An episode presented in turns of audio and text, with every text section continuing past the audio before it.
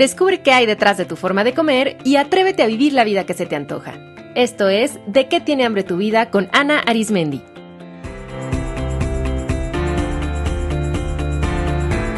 Este es el episodio número 82, Inmunonutrición y Autismo con Andreina White.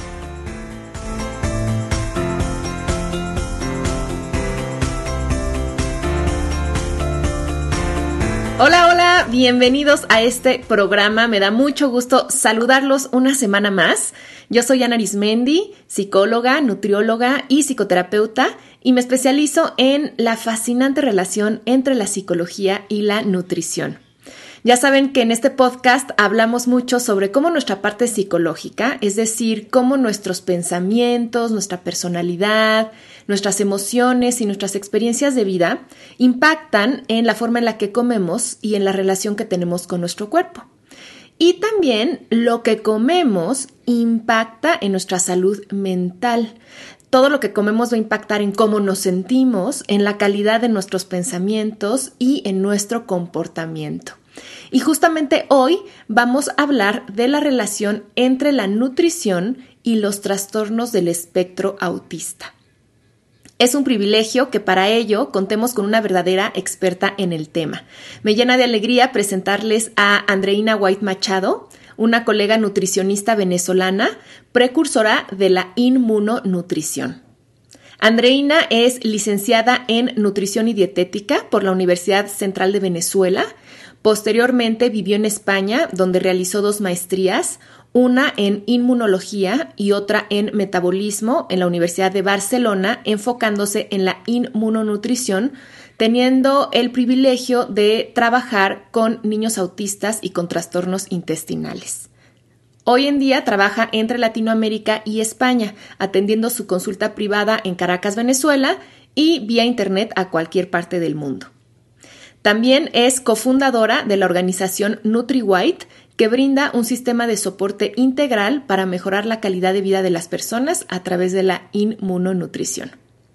Coincidió que justamente hiciéramos la entrevista y saliera al aire en el contexto de la situación que está pasando hoy Venezuela, por lo que quiero aprovechar para enviar un solidario y cariñoso abrazo a todos los venezolanos, desde aquí les deseo que encuentren esa luz que ilumine con claridad el camino que sin duda su país se merece y que está por comenzar. Un camino de mayor libertad, paz, fraternidad y mucha mayor conciencia. Que disfruten mucho la entrevista. Andreina, bienvenida al podcast. Es un privilegio para mí tenerte como invitada. Estoy muy contenta de enlazarnos entre Venezuela y México. Yo también, Ana, un súper placer estar aquí, pudiendo tener esta oportunidad de hablar contigo y decirte lo que es la inmunonutrición. Así es, como ya compartí en la presentación, eres especialista en inmunonutrición y su aplicación en varias cosas, en el trastorno del espectro autista, que es en lo que nos vamos a enfocar ahora, pero también en obesidad, en enfermedades autoinmunes. Así que quiero pedirte que para comenzar nos expliques qué es la inmunonutrición. La inmunonutrición es una nueva rama de la medicina que estudia y se enfoca en cómo los nutrientes tienen una total influencia en lo que es el sistema inmunológico. Como sabemos, todas las enfermedades del siglo XXI, todas las patologías, todo lo que sentimos hoy en día, tiene que ver con la inmunología y cómo el sistema inmunológico nos, inmunológico nos está autoagrediendo. Por lo tanto, la nutrición como medicina, y eso que dice la medicina como tu primera y mejor medicina, se aplica con la inmunonutrición. Es decirle a todos los oyentes que la dieta y la alimentación y la nutrición no solo tienen que ver con el tema del sobrepeso. Muchas personas dicen, tengo que ir a una nutricionista porque me quiero quitar unos kilos o tengo que, quitar, tengo que hacer dieta porque me quiero quitar ese cauchito y esa Semana Santa. Pero no, nuestro enfoque es precisamente si te duele la cabeza, si tienes dolores articulares, si tienes fatiga, si tienes insomnio, si tienes estreñimiento, que el 80% de las personas tienen algo de lo que acabo de nombrar, o si más aún tienes temas de migrañas mucho más fuertes y que ya es una cosa que te tumba la cama, o tienes temas de infertilidad, o ya tienes enfermedades diagnosticadas como artritis o fibromialgia o esclerodermia, todo eso tiene una misma base y es la cantidad de tóxicos externos que tenemos por el hecho de vivir en el siglo XXI. Todos los tóxicos ambientales, los fertilizantes, los colorantes, los conservantes, todo el estrés psicológico que tenemos. Estamos clarísimos que todo eso afecta a la inmunología. Sin embargo, los nutrientes y los alimentos tienen un peso igualito y se pueden comportar como estresores, igualito que cuando tú tienes un estrés psicológico y te da gastritis, pues igualito tú puedes estar comiendo ciertos alimentos que son, entre comillas, sanos, pero que si tu sistema inmunológico los ve como un enemigo, automáticamente se vuelve un estresor y por eso es capaz de producir cualquier inflamación, desde, como decía, gastritis, sinusitis, rinitis o dolores de cabeza, fatiga, insomnio, etc. Entonces, el llamado de lo que es NutriWhite y lo que nosotros queremos llevar es que la persona de verdad entienda que eso de hacer dieta no es dieta, es un estilo de vida donde tú cambias la alimentación y la, y la personalices, que ahí es donde viene el protocolo 3R, para precisamente poder tener bienestar, potenciar tu salud y evidentemente prevenir todas las enfermedades que hoy en día tienen una incidencia tan fuerte y cada vez más seguro se eh, tienen o alguien que sufre de cáncer o alguien que tiene no sé qué o alguien que tiene, todo eso está implicado en el tema de, del estrés que estamos viviendo, tanto psicológico como ambiental y el tipo de alimentación. Sin duda, me fascina que cada vez más eh, la ciencia, digamos, está comprobando esta parte que ya se intuía, ¿no? Que la medicina puede ser perdón, que la alimentación puede ser nuestra mejor medicina o al contrario, nuestro mayor veneno y que ahora podamos utilizar con protocolos muy específicos eh, nutrientes y dietas específicas para ayudar a mejorar nuestro sistema inmune. Yo sé que en sus clínicas de NutriWhite ustedes manejan un protocolo de intervención llamado 3R. ¿Nos podrías platicar sobre él? Y parte del protocolo 3R implica primero la filosofía de lo que estamos hablando y nosotros lo, lo expresamos a través de lo que es el burrito de carga, como nosotros como sistema inmunológico es ese burrito de carga que está teniendo todas las cargas que hemos estado hablando, de toxinas ambientales, de estrés psicológico y de alimentación. Y todo, y todo ese tipo de alimentos que, como repito, pueden ser sanos, pero hay muchos de ellos que pueden ser como si fuesen unas bombas para nuestro intestino, convirtiendo el intestino en un término muy importante que es el intestino permeable o el leaky gut.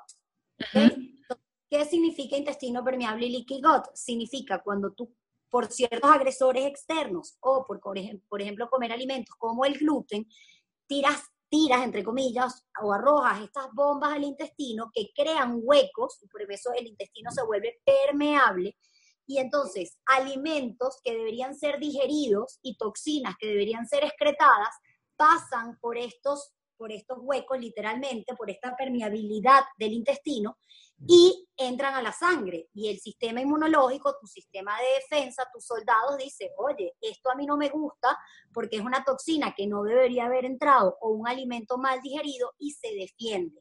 Y en esa defensa crea inflamación. Y esa inflamación, y lo importante es que esa inflamación no solo se mantiene a nivel intestinal, no solo es que si yo como, por ejemplo, gluten, si me hace daño, que me crea intestino permeable y que me produce inflamación, me va a producir un dolor intestinal o una inflamación intestinal.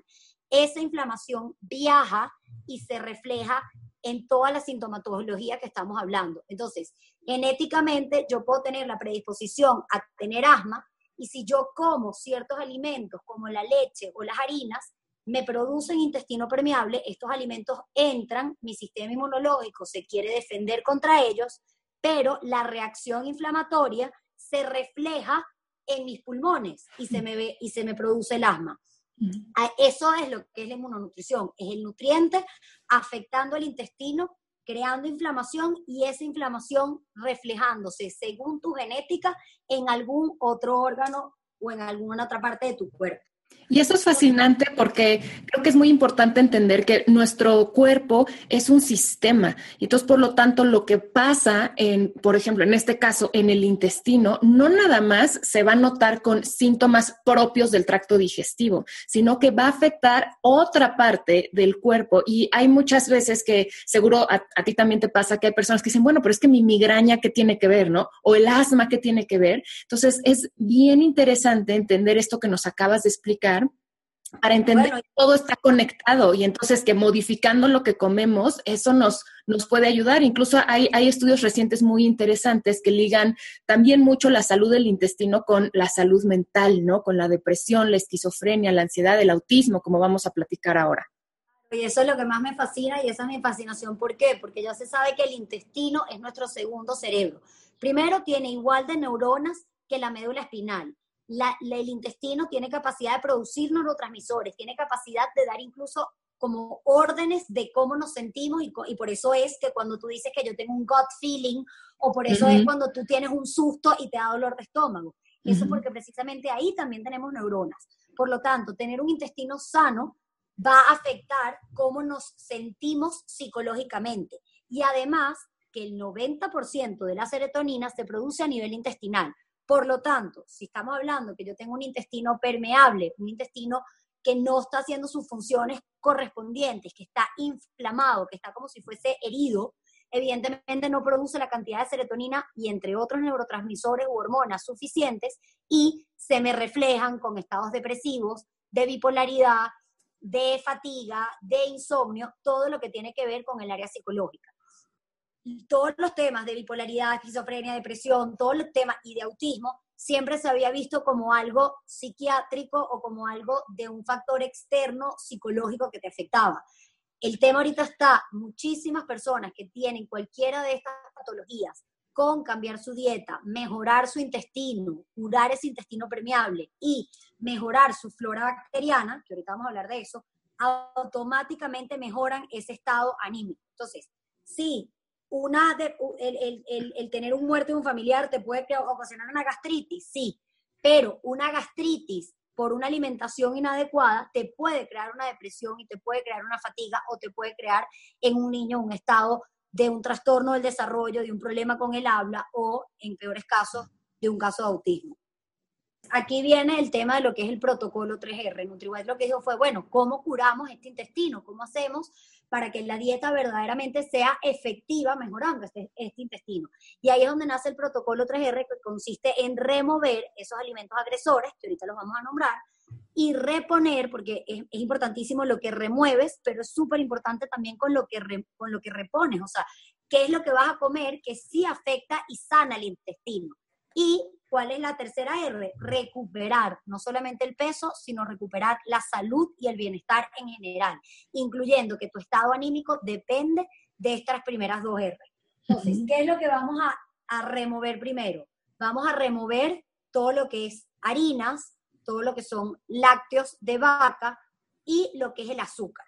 ¿Por qué el harina? La harina no es la harina, es, es específicamente los cereales que contiene gluten. El gluten es una proteína que se encuentra en trigo, centeno, cebada y avena y nuevas investigaciones hablan de que personas que hacen dietas libres de gluten y permanecen comiendo maíz y arroz en exceso no ven una mejoría notoria porque el maíz y el arroz vamos a poner que son como si fuesen primo hermanos del gluten. Entonces, en una primera instancia hay que remover todos los cereales, incluyendo el maíz y el arroz, y a medida que pasa el tiempo, que se repone y se repara el intestino, la persona puede empezar a incluir nuevamente estos alimentos en su dieta según sea el caso. Eso por un lado. Por el, por el segundo alimento, a modo general, son los lácteos de vaca. ¿Por qué? Y te hago la pregunta, Ana, ¿tú has visto alguna vez algún perro tomando leche de una vaca o un perro tomando leche de un gato? No. Jamás. jamás. Cada animal tiene su propia leche y nosotros por eso tenemos la leche materna la leche de becerra o de vaca que nosotros tomamos es para que un becerro crezca. Evidentemente tiene factores de crecimiento mucho más eh, eh, fuertes y agresivos que lo que son para nosotros como humanos. Entonces ya se sabe que la leche, por eso se habla de que es un procancerígeno y un protumoral porque tiene estos compuestos. Y además la caseína, que es la proteína de la leche, tiene la, tendencia a, producir esa inflamación intestinal, así como la produce el gluten. Y en tercer lugar, tenemos el tema del azúcar, que el azúcar, eh, o sea, de por sí tiene un índice glicémico súper elevado, o sea, que es como si fuese una kilo, el azúcar refinada, ojo, porque ya voy a decir en, en, reponer todo lo que sí se puede. El azúcar tiene un altísimo índice glicémico, con baja capacidad, o sea, tiene muchas kilocalorías y pocos nutrientes, y automáticamente hacen que todos tus bichitos malos que tenemos en la flora bacteriana, todos nuestros microorganismos patógenos crezcan. Entonces, muchas personas que tienen parásitos, que no lo saben, o H. pylori, o Helicobacter pylori, o tienen hongos o ciertas bacterias, en lo que comen azúcar le están dando potencia a estos, a estos microorganismos patógenos que al crecer también tienen todas las implicaciones que estamos hablando del tema de la inmunonutrición. Pero más allá de esto, lo más importante es saber que la persona, o sea, no es que si yo tomo leche y no me cae mal, no me está haciendo daño. Yo puedo estar comiendo leche, no me cae mal a nivel intestinal, pero me tiene un, un estado artrítico importante. Entonces, para esto hay exámenes, nosotros en NutriWide que atendemos, aprovecho para decir que nosotros hacemos estos, estos planes personalizados vía online. Eh, el chiste es que la persona a través de su sintomatología podamos llegar a descubrir cuáles son los alimentos que se tiene que remover con mayor urgencia. Y para esto hay exámenes genéticos que se hacen en México, hay exámenes de sensibilidades alimentarias que no son alergias, son sensibilidades, porque voy a un punto importantísimo. Yo, por ejemplo, Ana, particularmente, tengo intolerancia y sensibilidad al gluten, no celíaca, ojo, sino que yo, si como gluten, automáticamente a mí me dan dolores articulares. Si como maíz, a mí me dan dolores de cabeza. Ese es mi caso personal. Y yo personalmente tengo un problema con la piña y el tomate. Eso yo lo descubrí a través de los exámenes de sensibilidades que me miden la inmunoglobulina G y yo sé que ese alimento me hace daño y me produce ciertos síntomas. Me encanta. Entonces, después de esta primera fase de remover, entra la segunda, que es reponer. Exactamente. Esta segunda fase que es reponer. ¿En qué se vas a reponer? En que sí, efectivamente tú tienes que comer alimentos que sean propios para ti. ¿Cómo lo medimos? También con ciertos exámenes donde eh, eh, tu sistema inmunológico reacciona menos a tal o cual alimento y también según el tipo de sangre. Según tu tipo de sangre sabemos cuál es el tipo de alimento que a ti te conviene más. Por ejemplo, a los tipos de sangre O les conviene más el tema de comer carnes y de repente no les hace daño comer carnes rojas, pero quizás a las personas con tipo de sangre A les conviene que su fuente, que su fuente proteica sea más bien a partir de leguminosas. Y los tipos de sangre B o AB, por ejemplo, sí pueden comer ciertos tipos de eh, lácteos de cabra, por ejemplo. Entonces, según el tipo de sangre, tú puedes personalizar el tipo de alimento que se te recomienda dar. Pero a modo general, lo que, lo que queremos es que la persona trate, trate, yo no lo logro, pero lo trato, de que el 80% de tu dieta sea de vegetales, de todo lo que viene directo de la naturaleza calabacín, zucchini, zanahoria, calabaza, todo lo que viene directo de la naturaleza que tienes que meter en la nevera o que se te pudre rápidamente. Y tratar de que, pues eso incluye frutas, eso incluye miel, eso incluye todo lo que viene directo de la naturaleza y por el contrario, evitar todo lo que, lo que está procesado. Y las grasas son buenas todo el mundo me da risa porque llega a la consulta diciendo, yo hago una dieta súper sana, yo como bajísimo en grasa. Yo digo, no, es totalmente el contrario, más bien hay que reponer y hay que subir la cantidad de grasas que tenemos en nuestra dieta. Hay que comer mucho abocado o aguacate, hay que comer mucho aceite de oliva, frutos secos, almendra, merey, nueces, hay que dejarle la grasa al animal. El aceite de coco, que verdaderamente es una maravilla, y de esto cada vez son más los estudios que demuestran que fue eh, un error haber dicho que las grasas saturadas del coco hacían daño y tenían que ver con infartos. Para nada, al revés. Son protectores, son, ayudan con el tema de todo lo que es la, hacer conexiones nerviosas. Entonces, efectivamente y, y definitivamente, una dieta alta en grasas buenas es la conveniente. Evidentemente, grasas trans, frituras, hay que removerlo. Pero las grasas son buenas, así te suban las kilocalorías. Y todos los vegetales habidos y por haber, y sobre todo vegetales de temporada para tratar de evitar la cantidad de, fertilizantes o de, más conservantes que se le pueden estos, a estos vegetales y a estas verduras directamente de la naturaleza. Definitivamente hay opciones, solamente tenemos que entender que nuestro mercado, el ir al automercado, es nuestra farmacia. Y si nosotros entendemos esto, automáticamente dejaremos de ir a la farmacia comercial y entenderemos la, belleza que es que tu mercado y tu huerto y, la naturaleza efectivamente es el mejor médico y es lo que te va a potenciar más la salud. Entonces, hablando del tema de las tres R's, teníamos la primera R, remover los alimentos que me producen intestino permeable, que me dan alimento para mi flora bacteriana patógenas y que me crean una inflamación tanto intestinal como sistémica. La segunda R es con qué, con qué reponer, y voy a reponer con todo lo que viene directo de la naturaleza, lo más natural, lo más de la época, y que según mi tipo de sangre yo pueda acomodar ese alimento que voy a potenciar en mi dieta. Y la tercera R es el tema de recuperar, como repito, no solamente un tema de peso, sino un tema de salud general. Y aquí es donde podemos entrar en el tema del trastorno del espectro autista, que es un trastorno que está hoy en día ya es un 600% de aumento mensual. A mí no me gusta llamarle autismo ni trastorno de autismo, a mí me gusta llamarlo trastorno generalizado del desarrollo, porque hay muchos niños afectados que no tienen para nada que estar dentro del, espectro autista, pero sí tienen o una deficiencia que no pueden, o sea, tienen un problema de habla o un problema auditivo o tienen un problema de socialización y sencillamente con que la mamá cambie la dieta, el niño ve una diferencia del cielo a la tierra. Evidentemente hay que acompañarlo con todas las terapias que se puedan. Yo soy la más pro y tengo muchos aliados dentro de, de NutriWide de terapias de lenguaje, terapias de todo tipo. Pero es importante que la mamá que tenga ese niño que tiene algún trastorno del desarrollo entienda que si le cambia la alimentación, el niño da un vuelco del cielo a la tierra. Andreina, ¿cuál es la relación entre la salud del intestino y el trastorno generalizado del desarrollo? Bueno, un poco lo que veníamos hablando antes. Un niño con, con trastorno del espectro autista o trastorno del desarrollo tiene varias características, lo, o sea, tiene vulnerabilidades genéticas. La primera vulnerabilidad que tiene es que tiene una, o sea, los niños con trastornos del espectro autista tienen una tendencia a un intestino permeable, un intestino inflamado y temas intestinales. Hay un médico venezolano que estudió a más de 500 pacientes y el 100% de los niños con trastornos del desarrollo tenían temas intestinales cuando le hacían las gastroscopias o las colonoscopias.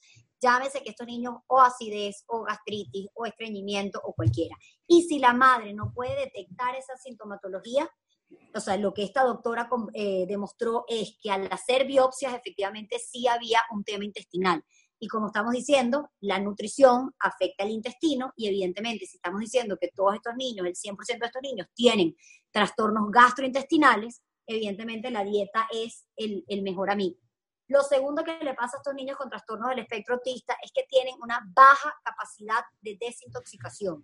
Es decir, un niño, o sea, tú puedes tener dos hermanos, un niño con el trastorno y un niño que no, y los dos pueden tener problemas intestinales porque a uno le afecta más que al otro. Porque el niño que no tiene trastornos tiene capacidad de que todas esas toxinas que entran, que habíamos hablado antes, que se producen por la flora bacteriana disbiótica, por esos alimentos que entraron cuando no deberían entrar y por la cantidad de tóxicos del medio ambiente, hacen que tú tengas a través de tu intestino, tu hígado, el riñón y la piel, tú puedas desintoxicarlo. Esas son vías que se llaman MTHFR del hígado, etc. Cuando eh, hay un niño con trastorno del desarrollo, se sabe que estas vías, por genética, están trastornadas, o sea, tienen, tienen problemas y no pueden desintoxicar estos, estos tóxicos. Entonces son niños que tienen altos niveles de mercurios, pero, o sea, porque el hermano botó ese mercurio y no le afectó. El niño con el trastorno del espectro autista acumuló ese mercurio, no tuvo la capacidad de botarlo y la tercera característica que tienen es que estas toxinas se les acumulan a nivel cerebral y sobre todo el cerebelo. Entonces, un niño asmático o un niño con psoriasis, problemas de la piel, tiene lo mismo. Tiene un intestino sensible, tiene un sistema inmunológico sobreactivo, tiene baja capacidad de desintoxicar, pero genéticamente le afecta o la piel o los pulmones, y en el caso de los niños con trastornos del espectro autista, tienen problemas que les afectan, esas toxinas y ese, y ese intestino permeable les afecta a nivel del cerebro. Incluso se habla de leaky gut o intestino permeable directamente proporcional al leaky brain.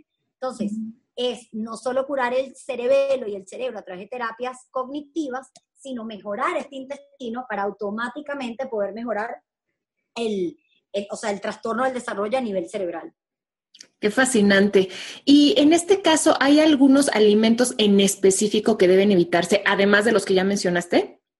Sí, en estos niños la dieta tiene que ser mucho más exhaustiva y este punto es importante porque la mayoría de las madres que tienen estos trastornos, por X o Y, o porque ya es muy famoso en Internet, han probado esta dieta y se han dado, o sea, y dicen, no me sirven, yo hice esa dieta por tres meses, a mí no me sirvió.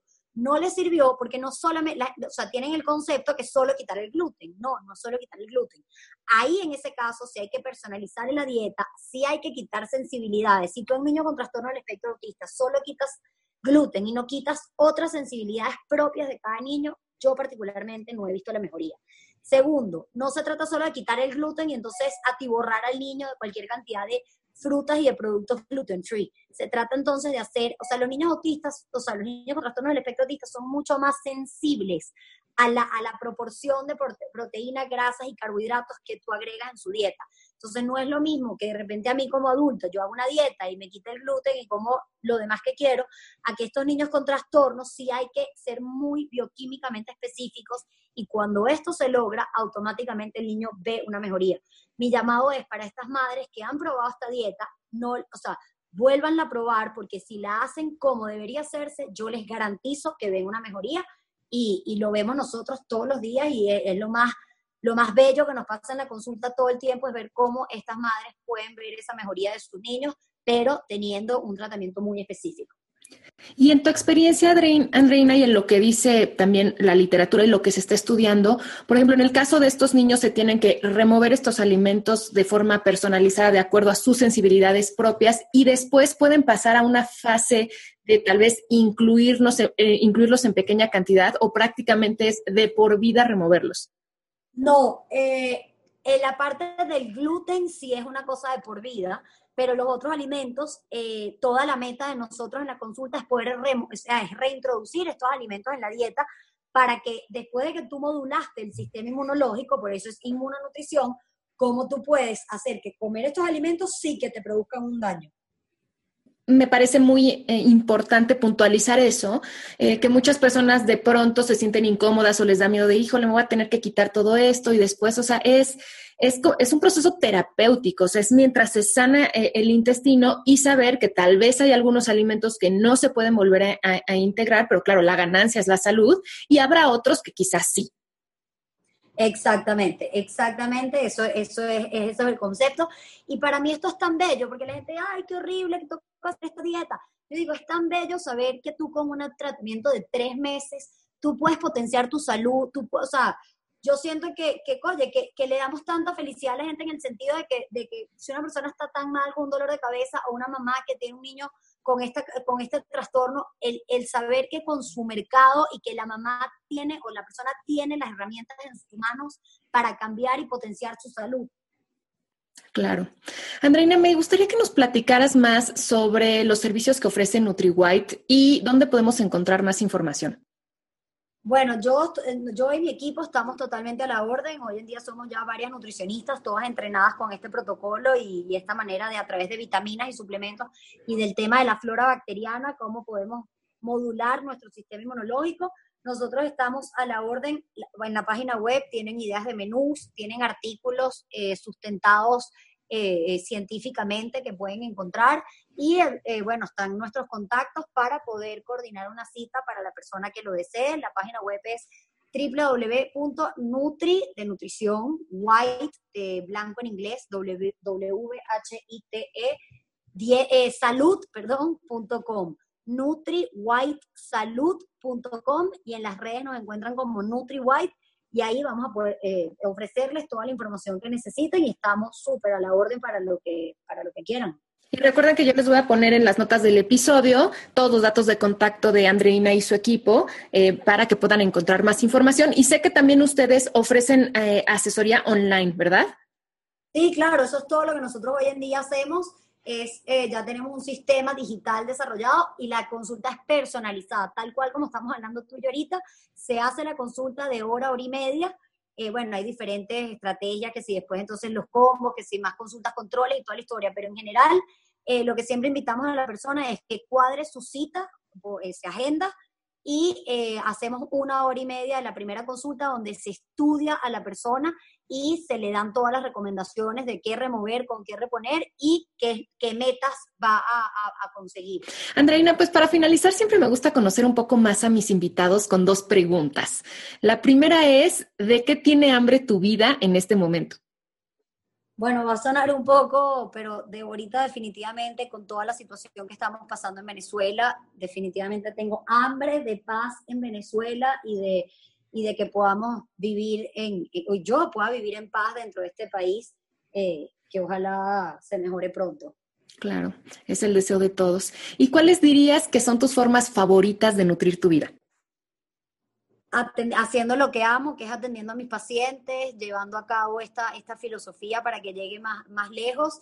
Y bueno, evidentemente estar con mi esposo, estar en la playa, cerca de la naturaleza y haciendo todo lo que me acerque a, a llenarme como persona. Andreina, pues agradezco muchísimo todo lo que nos compartiste en esta charla. Sé que el tema de la inmunonutrición, que el tema del autismo son amplísimos y que podríamos estar hablando horas sobre ellos, pero me quedo mucho con esta idea de que a través de la nutrición y a través del acompañamiento de un profesional, realmente podemos ayudar a nuestro cuerpo a repararse, em, a autorregularse y eh, mejorar nuestra calidad de vida en todos aspectos, o sea, a nivel físico, a nivel emocional y a nivel mental. Muchísimas gracias por acompañarnos. Ok, buenísimo. Lo máximo hablar contigo. Estamos súper a la orden cuando quieras. Ana, gracias. Un abrazo y hasta el próximo episodio.